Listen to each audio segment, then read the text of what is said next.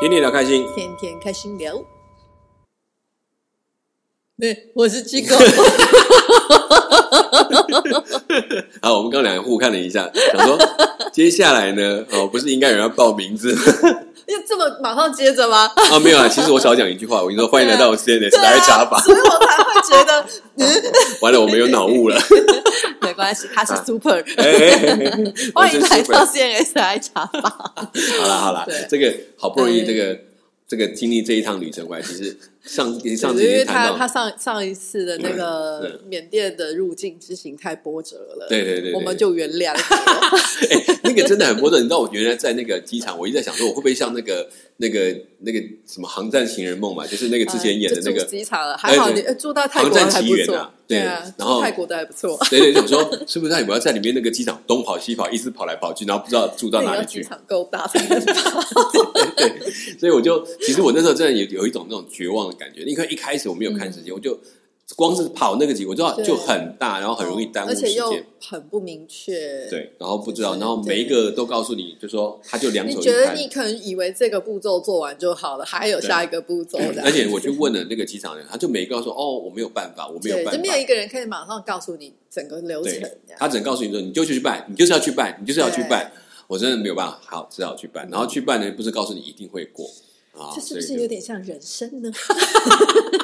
一切不未知数都出来了对了？啊，我觉得这过了一关还有一关。对对，而且这段时间真的一堆未知，你要不断地去体验，对说等待未知的过程。就像我觉得，包括要去那个检测，我嗯要去马街做快筛的时候，其实我心里都很忐忑，我会不会没过？啊然后明天就不用再出门了。嗯然后呢，等到我上了飞机，然后终于好好不容易就突破了这个泰国这一关，是可以上了飞机。在飞机上，我还要想，我下季会不会一个快筛又不过？嗯，就是这些都在我脑袋里面，就都不敢讲。所没以，关系，阿爸副掌权。对我也让上帝也帮助我这样。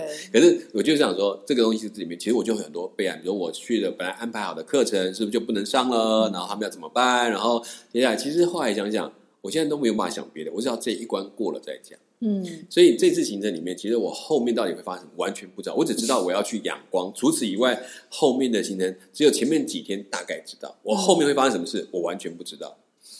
但是我发现我一点都不担心，因为我现在只能担心眼前心脏很大颗。对，然后说只有眼前我进不进得了缅甸，能只有进入阳光，只有这件事情。好，后来好不容易总算进去了，嗯所以其实这一整天都花在坐飞机上。嗯虽然其实没有很远，但没办法，我有隔了这个转机的关系，然后又中间也确实给自己比较多等机的时间，所以其实这一天就是交通，然后好不容易就带着那天就去了。到我们到了旅馆去，就这样一路这样过去，所以就那天就就就耗在这边了。嗯，那到了旅馆，其实我觉得在仰光这边的交通，这次我去的过程当中，我觉得似乎比上一次去的没有那么拥挤。啊，对，然后后来我就问了一下说，因为从这里开，从后来这个整个政治的状况开始之后，嗯在仰光的里面，过去晚上还是很热闹的。嗯，但是在这里，我们那天下飞机大概七点多，晚上七点对，晚上七点多我就坐了，然后终于坐他们的车，我们就离开去旅馆。这个过程当中，其实他们现在过去直到八点之后，几乎晚上路上宵禁吗？也没有宵禁，是大家这自动人就变少对对。那为什么？他说，因为其实目前来看，在除了政治的问题以外，有很多民间的治安问题也跟着浮现，啊，就变成说，反而因为不安定，对啊所以晚上可能作案的人嗯，就不要出门，因为其实也发生不少事情，所以，然后我还知道说，哦，原来我去的前几天还发生一个爆炸案，哦，所以我才知道为什么我注意的有人跟我说，你不要乱跑哦，你要乖一点哦。我说我我没有，我就只是去，我就很讲我到底做的事。然后又有人说什么，好像那个 KK 哦，就是人家说那个诈骗集团那个东西。嗯我说我不会啦，我太老了，这个人家要的就是要新鲜的，要青春的肉体，我不是。不会看你在泰国机场可以这样奔跑，应该还行。希望没有被误会这样子。但总之我就去了，然后他就带我们去，我去住的旅馆，它基本上呃中间的，但是可以接，他们有分，就是有分接待外国人的跟不能接待外国人的。嗯，所以这边你去之前，你的订的旅馆一定要弄清楚这个事情。哦有的旅馆现在有分还是以前？呃，其实以前就有分，但是以前没有这么严格要求。哦那现在是会要求，因为他们甚至会去查你是不是住在这个地方，嗯所以我们都先安排好这原原因在这边。那当然会增加一些额外的费用，就一定要理解，就是这种就好像很早期我们去大陆的时候，哦，嗯外地人跟嗯本地人的费用是不一样，嗯同样的概念，嗯所以我们去费用会比较高，嗯那就是这些东西额外加进去。嗯对，然后所以我就去住在那个旅馆，大概就中间我们讲那种商务吧，再低一点点的，嗯就旧一点的旅馆。嗯但还好，就是有个地方，那还有哎，还有早餐还可以吃，就算是不错的，就是就可以住在那边。嗯所以我大概就住那个旅馆。那比较可惜是说，因为他们的旅馆有个概念，可能要知道，它的所谓的禁烟这件事情是没有存在的。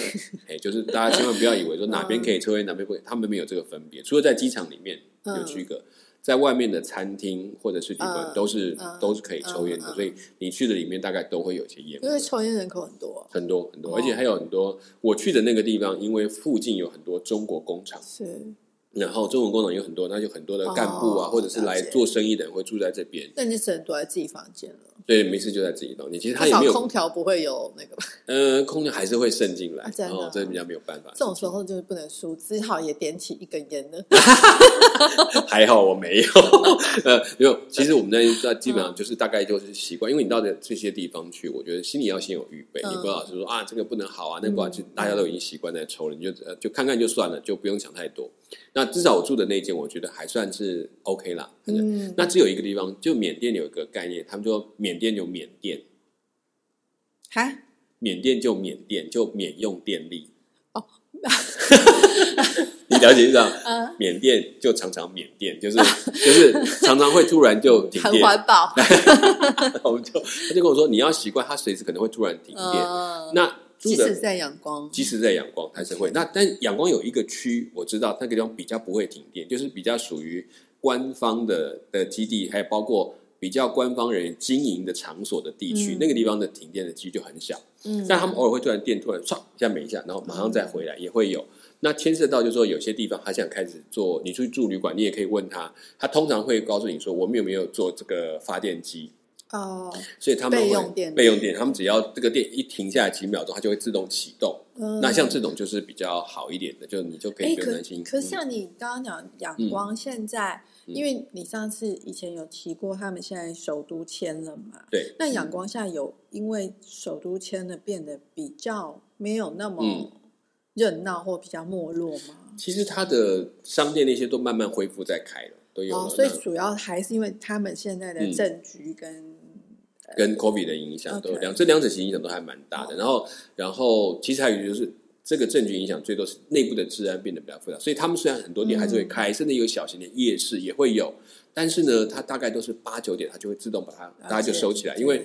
晚一点没有人对对没有人可以帮你顾安全，所以他们就会把它这样关起来。那当然，其实虽然说我们讲首都移到了内比都，那就是政治军事的主要中心，嗯就是在那里。但是在其他的大城市里面，就是比如像仰光，它原来的经济重镇还是在的，啊很多的工厂还是在那个地方。那所以那些不可能随便牵动。那还有它有一些这个原来已经在这里的一些。国际性的这个嗯服务的据点都还在这个地方，是所以在这个里面还是会有。那它还是有相当热闹的程度。嗯所以我在仰光那个市区里面，其实你看到它的市集呀、什么的，嗯还是很热闹。尤其现在他跟我说，他们几乎现在已经没有人在管了。嗯所以我走到那个市里面，哇，那是满满的人。但是呢，嗯到了晚上就哎，到七八点突然自动就消失了。嗯这个也是蛮有蛮有趣的一个地方。对，嗯那所以我就去了仰光，然后在那里。那我住的地方大概就是比较简单的，但是至少我觉得还算是安全的。嗯那所以在那个地方，那每天就是去出去工作，这样子去跟大家上课啊，然后再回来，大概就是那个行程，在仰光的地方。那觉得在仰光的地方比较好玩是，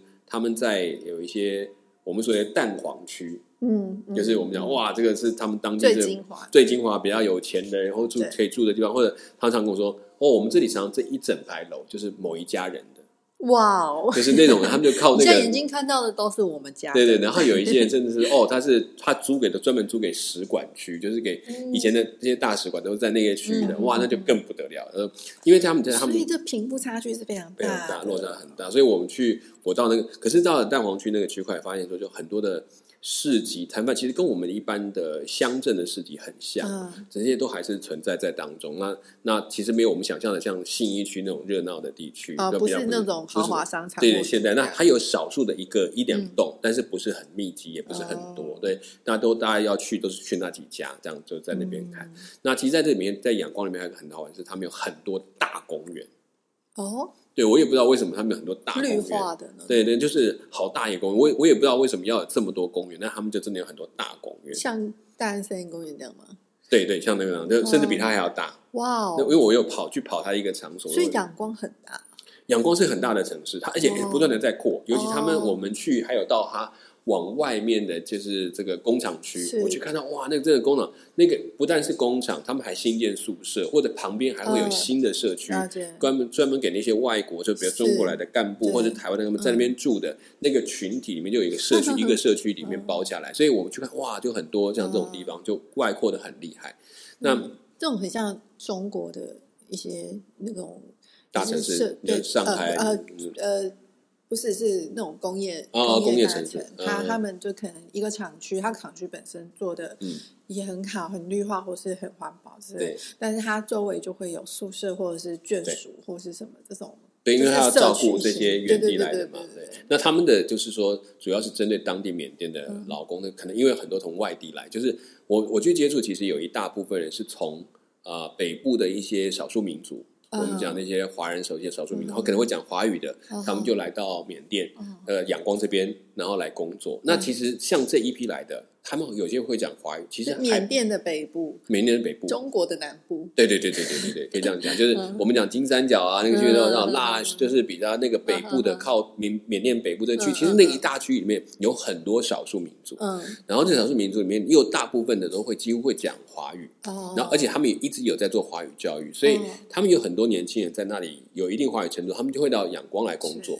那刚好像去年开始，因为有一批没有办法读大学的，啊啊，因为刚好整个 COVID 的关疫情关系，就突然停掉，他们不知道就找来来找工作，所以有一些呢，那时候等于说，如果他上到高中的国文，那国语那应该还算不错的，是。所以他就来了这边之后，就发现在这里呢还蛮需要他们来工作，因为帮忙做翻译。嗯，然后帮忙那个跟，因为跟缅文跟那个翻译就很方便，嗯所以就会有些中国老板就会喜欢找他们来工作然后薪水也给的可以，所以他们也就留下来在这里工作嗯，甚至年轻就赚的还不错的薪水那就可以供应家里。那至于会不会接下来再读大学，我们也在看情况，嗯那个因为每个地区不一样，嗯就跟他们也聊他们的，我发现哦，我我就发现真的在这种环境里面长大的孩子很不一样。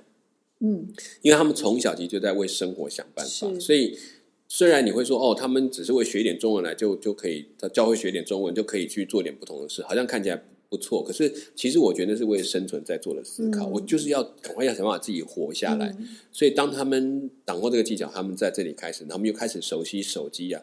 那有几个人甚至在做网络的拍卖，就是除了自己的工作以外哦，他还会自己兼一个职，嗯然后卖一些这个，就或加入一些平台帮他做直播，然后呢，那还不错的是，他们还有大部分来讲，我碰到都还保存的蛮淳朴，就是说他不是用我们讲有些用身体买卖，就是说哇秀这个好身材去买，哦。他不是他们就是很单纯，就觉得有些不错的，对哦。他们觉得不错的东西，然后介绍给用缅文介绍给缅甸的人，嗯。然后可以跟他来购买。其实这个我自己觉得，这个下已经是新的世代是是的没错是是他们习 惯的媒体跟消费跟没错通路这样。对，所以我们那时候去，我觉得我就说很好啊。他们其实有的很怕家人会觉得有他们在做的是不好的事情。我说，嗯第一个，你如果卖的东西是对的，没有问题。你家人可以直接看你在卖什么。对对对，他现在就我觉得他们大概都还能够蛮能接受，其实对有一些不能接受，我们会等下会谈到，但他们就还蛮单纯，他们就是说我就可以用中文介绍，也可以用缅文介绍，然后他又可以跟中国订货，嗯。然后他去挑比较好的，然后或者韩国，他说甚至有跟韩国订货，嗯。说哦那表示英文也要可以，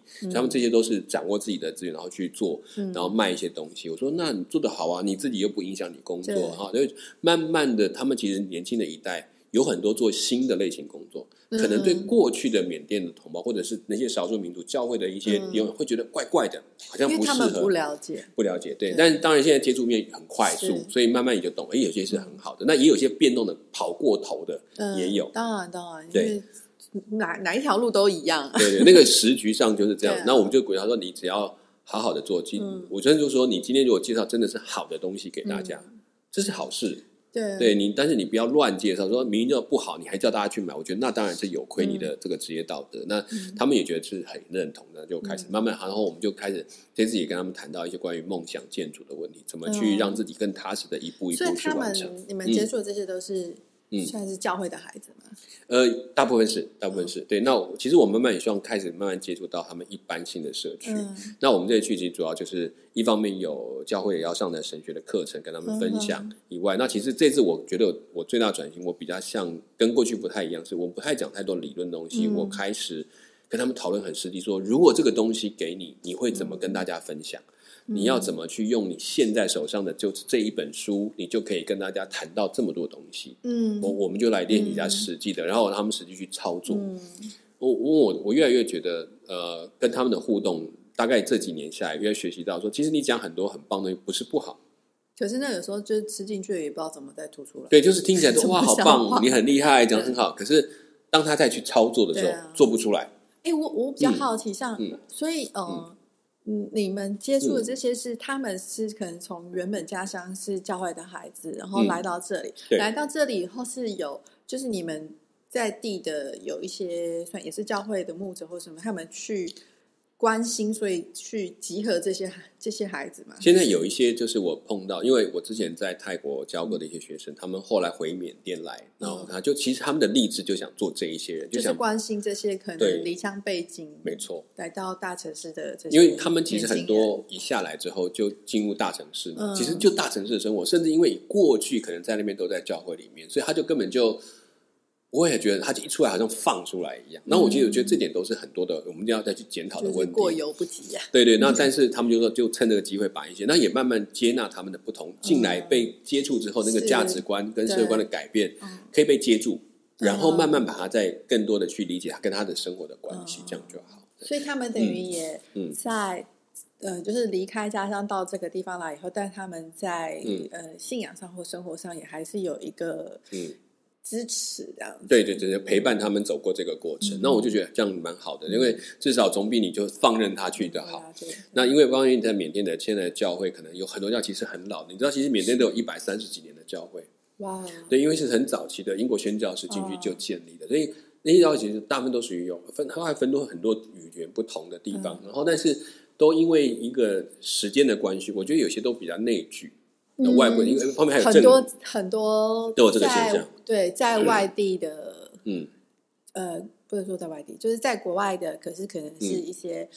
哦、比如说像我自己知道的，就是华人的教会在很多地方、很多国家，或者他就是真的就是只有华人，而且都是老一辈华人。对，尤其他约到后来就内聚的人，就 有点在保护这个教会，因为可能这个证据会让他习惯是我们把自己顾好就好了。那这个东西有时候我们就是需要一点时间呢、我们还是有跟他们互动，要鼓励说开始往外看，甚至我很鼓励他们的二代，就是这些所谓华人二代，其实他们的缅文真的很很熟练了，可以向缅人去传递。但是在因为在缅甸，我后来发现少数民族跟缅人就是缅族的还是有一些隔阂。那因为过去呃缅甸的政治里面，其实对其他少数民族是比较压制的，嗯因为希望的融合进他们的大缅族里面，所以这个东西就产生很多问题。嗯好，所以大概是这样。那我其实，在仰光，我觉得还有另外一个值得聊的。嗯仰光，我们会觉得它是因为是缅甸嗯，佛教大国，对，那四处大概都可以看到佛塔，而且它的有一个最大的公园，里面就是有一个最大的佛塔，非常高，对，所以他们的公园里面都会有佛堂，几乎都有。那 每个重要的，就比如你上飞机要飞进来的时候，嗯你就发现整个阳光的国土里面，很多的据点里面、城镇里面一定会有一个佛塔，哈，那就会看到就是最亮的那个地方，嗯就是这样。那同样在阳光也是。那如果看到他们有做那个佛塔的这个这个专门的师傅那一区，嗯哇，那一路上金光闪闪。那我在那边这样逛，我就发现，其实，在缅甸我一直以为这是佛教，可是我再仔细看一下，不是。那是什么？缅甸里面，其实我我光看到，你知道那个清真寺、嘿，仰光、嗯光仰光，嗯，我在一个街区里面跑五间清真寺，嗯，它中间有个最大的佛塔，但是它周边有五间清真哦清真寺。这是缅甸人吗？呃，他们说里面可能包括一些印度的、嗯巴基斯坦的，嗯或者是原本的缅人的当中的回教徒有，呃，所以相当多有少数民族的，也有他们的，就是这个这是一个很大混杂，但是他们有这么多，就是有哦。五间，而且五间不同的类型的。哦。这个这个清真寺，嗯然后我想说，哇，这个不得了哦，那很厉害。然后我就每一间都去看了一下，嗯。啊，那个真的他们连设计的概念，其实我的话，它融合好几种风格，嗯。有摩尔式那种概念的，嗯也有甚至比较东南亚的形式，嗯就是其实真的还有很多落在地的形态不同。然后好玩的事情是，我在路上又看到一个印度庙，非常传统的印度庙，嗯。那个满满的雕像，从底下到顶上那个满满的，嗯那我们在在印度看到那种那种嗯。神庙，真的是这样一整个在一整间在那边，然后附近也那好那里是不。是有很多就是外来的，对就是特别是印度人对。哦，而且中东或是印度这些，对对，但但是印度人相当多。后来才知道，印度人在这里的工作都是非常好的工作，嗯都是做科算是技业的，对然后甚至产金融业，对，或者是反正就是有钱人的那那一帮子，嗯然后就嗯哎，所以发现它很多区都跟印度的东西有连在一起。好，这是印度的。然后呢，然后最好的是我们再走走几个街区，又看到一个我完全压根没想到的。当然，教会是一定有很多教会是有，但是什么？有一个最没想到就是犹太会堂。哇哦，对，你就看到那个七个，就是那个烛台，那个七十个烛台，那个还有大卫之星，一整栋两三两层楼的建筑，在那边有一个会堂。哪哪里来的犹太人？完全不知道，我就问他们说，他说他也不是很清楚，他只知道说这边确实有个犹太会堂，而且还蛮大的，嗯因为基本上他们没有不会去接触它，也比较少接触，嗯所以我们就看到哇，原来还有犹太会堂，好大一间。嗯，那我觉得在那边就让我看到，哦，原来其实在这个仰光的里面，当然没有错因，为它是一个经经济重对对，所以来的很多国外的人在这里就会建立这些东西。那他的他在那个区域里面就说，哦，其实这里要看一个信仰，还可以看到这么多种类型，嗯而且还都不是小规模，都还蛮大规模的，所以这是很有趣的地方。那那我在那个地方就这样看了一下，然后但是那个区域里面，我越来越发现就是。在这个当中有很多，有我们讲贫富差距，就是很明确的。这一个地方可能看起来两，转个头旁边另外一个就是一个废掉的房子，房子这样就是嗯那个落差很大，落差很大就像他们的贫富一样。对对，就是甚至你可以说那个漂亮的会堂的门口，可能就一堆摊贩，甚至其他的那种嗯比较弱势的人，他在那个附近就这样。所以这这个区域我就越来越看，我自己在看，你看，我你看的这些嗯宗教的这些建筑，它都是在同一个区域里。对我都是用走路看得到的哦，就是我我在哇，嗯这个地方是嗯，那个是神明们在那里 而且有一张很聚好玩，会的地方。对我我还走，我们还走到有一个点，他说他就带着我走到那个中间有叫什么帕马的这个佛塔，一个北帕马的佛塔那边，那个也是很大，在市中心的。嗯然后呢，他就带我说你，他就带我走到另外一个角边，他说嗯你站在这个角边看，你看注意看哦，你右边是一间百年教会。左边是清真寺，然后中间是大佛塔，他把它拍下来给我看，嗯我说哇，真的有趣。他如果不是有一棵树挡住，他就你看到这样这嗯三个就并排在你面前，嗯就觉得哦，这个还蛮好的。这种和谐的共存，对，就是当然这是一个嗯表面上大家都看得到对，但反正我都容许。那这些实际上是怎么样的？我就不知道，嗯只知道在这里面大概明天还是习惯佛教上面主体，嗯但是会融合其他的元素也是放在当那中。是不是表示他们对其他的信仰没有那么排斥？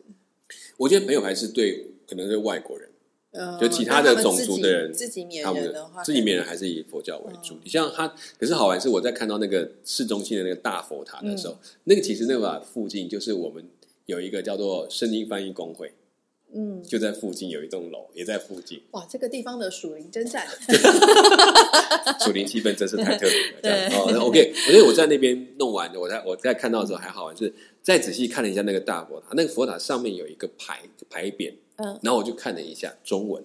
哼。你你知道讲这是缅甸的佛，但是它上面写的是中文，哼，写那而且是一个很古老的一个匾额，上面写的是某某某某人赠。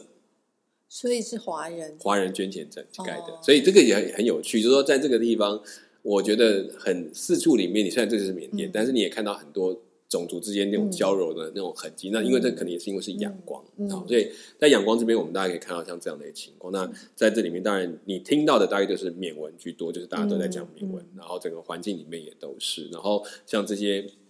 我们看到这些这些不同的这个所谓佛塔啦什么的，嗯我觉得是一个比一个高，然后一个比一个大。那他们都会占据一个很大的，你知道以前在台北市那个南京西有一个大圆环，南京西路大就是南京嗯东西路的有嗯。中有个大圆环，也也吃夜市的那个一个很大的，它就像那个这样几个大的圆环上去。这么大哦，对，对对，都而且每一个甚至比那个还要再大的也有，里面是可以里面就是里面会有朝拜的地哦。方，你还甚至就要脱鞋。哦，然后我最最最傻的一件事就是有人去跑步，我想说去跑，他就带我去跑，他我一个人不知道怎么出去跑，就带我去跑，就是跑到那个大公园，然后就跑到那个佛塔，然后他就有一段啊，你能跑你就自己跑，我就跑跑跑到那个大佛塔那边说进去看一下，跑到旁边去，哇，真的太大，它是超过一个山头，然后呢，我就跑到那个里面就想说，那我要顺便绕它一圈看一下好了，看它到底你长什么样，结果跑跑跑，中间有一个中段，它有一个走廊要通往那个佛塔的地方，然后我就看到中段有个走廊，走廊哎可以穿过去，我想哎走过去看一下，看一下里面长什么样，就跑跑跑跑上去。然后穿过去，然后里面就就两个女生就快要要要挡住我这样子，哦，没有，我只是要过去，他就算就让我过去。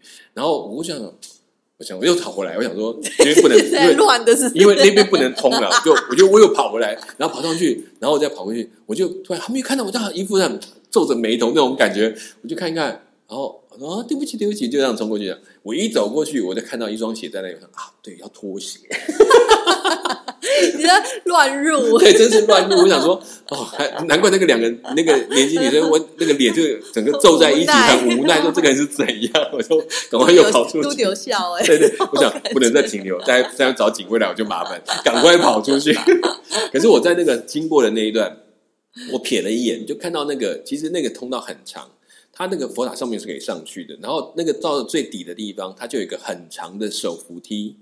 从底层这样子带你上去，没有对，就是 那那那电动手扶梯哦，电动手扶梯就是你就是我们讲就去百货公司那个手扶梯，它就可以站上去，就哇，原来看好长，我看不到它的顶，哇塞，因为太远了，我就我就啊，默默的赶快摸摸鼻子冲出去，不好意思再停留了，但还知道说哦，它里面是可以再到上面，要脱个鞋上坐坐上去看，没有，因为人家还在外面等我，然后我想说不好意思，我就赶快跑出去。然后，所以那公园真的很大。你看我那样跑，跑了，跑了大概四分之三圈，就四公里了。哦，所以你就知道这样光，它就一整圈加人的不得了。所以我后来就我就跑了，哦，原来还蛮蛮长的。那那大概就是有趣的一个景。那所以那个佛塔里面大家长这样。那他们的清真寺有个好玩，嗯，我们刚刚讲清真寺像庙宇一样，然后外面就很干净，这样子一个围一圈。他们不是，他清真寺里面围一圈，它的一楼。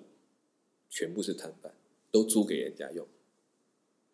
等下有点不懂，你说的一楼是室内还是室外？室外就朝外的这面墙，就是比如我们这样看到一个，我们讲说好，你听的是你去看，它就是一整圈嘛，哈。然后呢，那外面通常是有个围墙围起来，它没有，它因为它是一整个这一栋这一个方块的建筑式清真寺。那你看着上面就知道，它有换拜楼啊，什么都有。然后，但是在一楼的这个地方，围绕着它的一楼的外围。就是满满的市集，就是所有都是摊贩，然后只有一个门口进口这样的，说哦，这还蛮好，他让所有的市场就在他周围卖任何的东西，然后他在上面，这样蛮方便的，而且每一家都是，我就想说。会不会这样子也可以增加一点收入？我就乱猜啦，中间就是这样，这这也是一可能性。你就租摊位？哎，对对对，他真的是租摊位。然后因为那一带哈，我们看到那个其实都是市集所在，附附近还有个叫做翁山市场，就是他们很早期的一个老市场，都是卖一些传统的东西。然后特别卖的，在当地最多卖的是玉石啊，对，缅甸玉石。我一去大概有两三个就跑过来，一个用日文跟我讲，一个用中文跟我讲，是马来西亚的那种脸，嘿，你知道他是马来人。然后看着就说：“先生，先生，我这里有很棒的东西哟。”然后就他就看着我讲说：“我说我没有钱。”他说：“不用担心，我里面还有更好的东西哦。”我想说没有钱，他就说没关系，还是拿了一张名片给我，就是告诉我说他那边是专门卖宝石的，然后你可以跟他来买这样子。然后好就觉得哦，这真的是一个很让我惊讶的事情。但是就一路上当然很多，因为但是我们去这次去，包括到了翁山市场。呃，大概只有百分之二十到三十店家还开着，其他都是先休息。其实也是蛮蛮有点萧条，因为主要是因为他们卖这种应该是针对外国人，嗯，或者是其他中国人，外国人比较少。中国人就包括中国厂商会来购买，就是以前都是大批来买的那种都不见了，就是暂时不来。因为我去的时间，现在中国大陆大还是有七。七天至少要七天，但是对他们已经哇，已经不得了了。所以他们有很多人已经趁着这出来。市集本身都是卖玉石为主，有没有？有很多店家卖，可能也是因为后来外来人越来越多。那我像我去那边看，有他们传统的东西，比如说他们的礼鞋，就是我们看起来像夹脚拖的那种鞋子，是他们的礼鞋。那个你可以去特别买的，他那个是有专门做的。然后我我后来才发现，它跟我们的夹脚其实很不一样。夹脚拖它会前面是圆圆一大片，对不对？让你踩得很舒服。礼鞋不是，礼鞋前面是窄的，所以你脚脚趾头是喷在外面的。对，你对你脚穿进去之后，你的脚掌有一部分是悬空的，它是夹在中间一点点，所以就是它就变得比较瘦长型。哼，所以它穿起来是你走起路来其实是要姿势是有点类似。像踩高跷那样吗？对，但是不是很高，它就是薄薄的。但是但是那个面哈，它的嗯这种礼鞋的面一定是缎面很漂亮的。哦然后哦所以他我我们刚才去，他说你不要叫这个叫夹脚拖，这叫做礼鞋。就 我说可是就是夹脚拖，夹脚礼鞋他说，然后他说有一些正式场合你一定要穿这个，你还不能穿别的。那嗯这样嗯，脚趾甲是不是要修的蛮漂亮的？这我就不太清楚，因为我没仔细看过，因为我我有去看他传统服装贩卖的地方，你对要注意他们的那个美甲店是不是蛮多的？还蛮多的哦、因为我碰到很多年轻人专门去学美甲 是，不是？对，因为这件事情在他们俩是很重要的，我这是后来很搞清楚。对，然后因而且是确实是一个新兴行业，然后他们也很需要，就开心。然后女生的礼鞋跟男生有一点不太一样嗯，比较花样多。男生的礼鞋就是真的就是黑色，一定是黑色的那种形状。然后另外就是他的帽子什么的，跟他的。那我们一般去，我大概只能买他的他的他们那种典型的上衣，因为他的那个龙龙脊那个那个绑的那个布的那个裙子，其实我真的很不会绑，所以我不敢买。哦我说我说你们都穿到，我们穿着掉下去就很难看，还是不要买。对，这个蛮好玩的。那在那个翁山那个市场里面就买得到这些东西，就是传统服饰，传统服饰，而且是有老店家在做哦所以它贵就啊，价钱还可以，其实是它是还可以。丝质的吗？有分很多种，哦我买的就是棉质的，有丝质，是就贵贵比较多，哦大概一倍的价钱。那但是讲真的，严苛来讲，以我们的物价还算是可以的啦。对，那只是比较难挑是那个龙脊，就是我们在绑的那个裙子，嗯男生的那个裙子，那个其实布料很讲究，哦，就好像你去买那个传统西装，你要去光那个挑布料那个就它那有那种花色，很多种样式哦，那是可以挑的。然后我们事实上在日本挑和服我，其实对缅。甸传统服装没什么印象哎，嗯就反而比较有印象是他们的和尚服装。哦，这种装，可是它就是 斜肩嘛，露半边那个啊，对露出那个强壮的臂膀。对，那你要够强壮，你不是每个都长那样，好不好？对，因为我们就印象中还是那个帅 那好啦，，那个上得了台面的，你们看得到都是那种，可是你看到世界一般，知名的，对对对，可是看你在现场看就不见得了，而且他们的呃袈裟，我后来发现我们在看的时候，我们会看到都是黄色、土黄色啊、金色，他们它有红色，但是有一种叫做粉红色的。啊，粉红色对，，真的粉红色，我就看到一排都粉红色，我说哇，好可爱哦，那种感觉。那个那个因为带着一 群出来，这个在在那个呃在请人家布施的那个东西嗯，可是他们的地位是很高的。嗯像我们去，他就跟我说，如果你坐公车上面，如果你看到和尚上来，你一定要让他坐，你不可以站在还在坐在那个地方大拉拉的。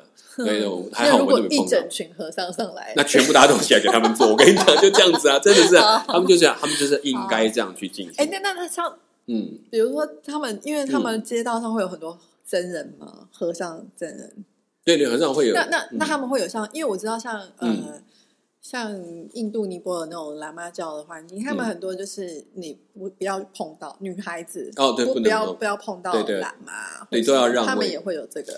我没有看他们特意去避开，没有哦比较没有像那么严重，但是他们很尊重，是真的哦。会陪着他们走干嘛，拿东西呀、帮他们买东西都会有，这倒是真的有。哦对，但是有没有到那么的禁忌说哦不能碰？这个大概应该也没有刻意去碰啦，哦但是也没有看起来隔得那么远这样子。我觉得看到是这样，那所以大概是在阳光我们看到大概就是这些，而且阳光里面其实也因为外来的人多了，所以它其实有很多呃的饮食嗯。像他们跟我们就说，我们吃很多的饮食，像我有去早餐店，有一家早餐店，他都固定带我们去吃。嗯。那家里面我就发现，我进去吃的东西里面有点心，嗯港式。港式点心，它就是那顶三，然后就给你去点，然后你蒸饺啊什么，还有包子，洋茶，对洋茶的那种包子，然后呢，还有呢印度的甩饼。嗯拉低那个在我们泰国的那个拉低，嗯。哎，然后他们他们有另外一个名称，嗯。然后还有呢，就是他们会有印度的那个三角饼，那个薯泥呀、啊那个哈，它的三角饼，然后他们自己的本身就会有一些什么南极豆，就是我们讲像也像那个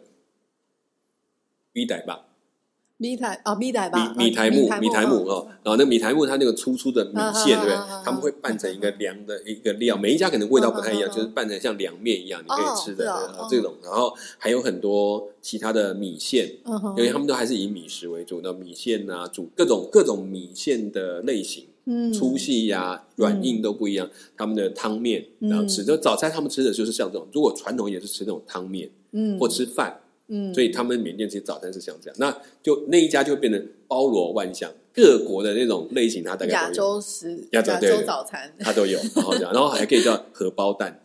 就直接荷包蛋两三个，你要吃你就这样子啊，还蛮便宜的。所以我在那边早餐大概就吃这几样，那一般就配奶茶。哦哦，哦，印度甩饼还不是一种，就是我们讲那个软滴里面夹那个涂涂一点那个奶油啊，嗯或者是那种香蕉，它还有好几种是那种烤的烘起来的蓬起来的饼，嗯，然后也有另外的薄的饼去沾那个它的那些豆嗯豆汁嗯嗯、豆酱啊嗯那些。脆的那个，对对，那种就是好几种，大概就是，嗯所以它嗯其实还蛮多类型。而且发现印度人应该的东西是蛮多的，所以应该印度人很多。很多很多。其实我在路上有时候会想说，这个到底是印度人还是是马来人，或者是缅甸当地？哦其实他们很在在缅甸人跟他们像吗？缅甸其实它有还有很多种类型，哦所以我那时候看就有一些有一点偏向马来，有一点偏向印度人。嗯那那个有的很深邃的也有，所以它其实，在民族里面还有很多种类型。嗯那我我也是看着还说，哦，原来有差这么多。那那加上这些少数民族，他们有一百三十几个民族，哇，所以我们其实很难去区隔他们到底谁是谁。嗯那我们连大部分的少数民族其实认识都很有限，嗯所以大家就这样。好了，那大概就是阳光我们所看到的东西。嗯那阳光里面呢，吃的很多好吃的东西，其实就不只是缅式的，是就缅缅他们很反而很怕我，害害怕我去吃缅甸人的东西，怕我会拉肚子。哦哦，为什么？他说很多他们带来的人都这样，都会都是吃是为什么不惯是。是太辣嗯还是什么？一个是辣，还有很多生菜，哦，他们是因为生菜你们可能会因为不习惯不服，对，然后还有一些口味，它的香料你可能不习惯，那这样哦还有干净的问题。他说一般免食的清洁是很多被争议的东西，哦，真的。对。然后说路边的不要随便吃，他就提醒我这样。那后来呃，餐厅的，对对对，就他们会带我们去一次，那就是他们觉得应该是可以，那他们也很就是这次就给我很大评说，这个是我带过最好最容易安排的一个人，给他吃什么他就吃什么。我说我我真的不知道点什么，你们点我才知道可以吃什么。对啊，然后我就吃，然后他说吃的呢呃吃的都没事，还要一个。他们应该觉得最好安排是因为很强壮，肠胃很强 壮。我说那我捡到了，因为所以我在那边吃的有泰式的食物，嗯也吃到了啊、果敢果敢他们的手抓饭。哦，然后哦然后后来才知道手抓饭很多有缅式的手抓饭，有果敢就是我们少数民族的，有云南手抓饭，然后还有分，就是它里面的配料其实是很不一样的，哦但是都是手抓饭就对重了。点是手要干净。对对，我们有现在他们都是给我们戴那个手扒鸡的手套，然后这样去抓，这样子也免得我们吃的到处都是。然后还会就说没关系，你就拿汤匙跟筷子，或是拿叉子来汤来吃。所以我觉得去那拿掉就是吃这些东西。然后还有一个是，还有就现在比较多是包括中式的餐店，还蛮道地的中式餐店也在当地开，因为当地的华人的去的哦那个呃商那个叫商人对商人对有些中国人去经商的人很多，那所以他们也包括四川的冒菜。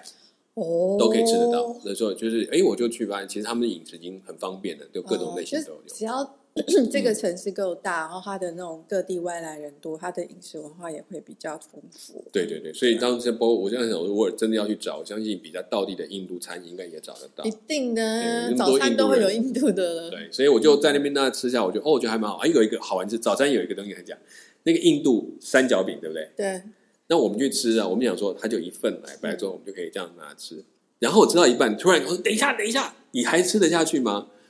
我说：“不是啊，剩下不好意思啊，浪费了。”他说：“不要，这里呢，你吃几个算几个钱。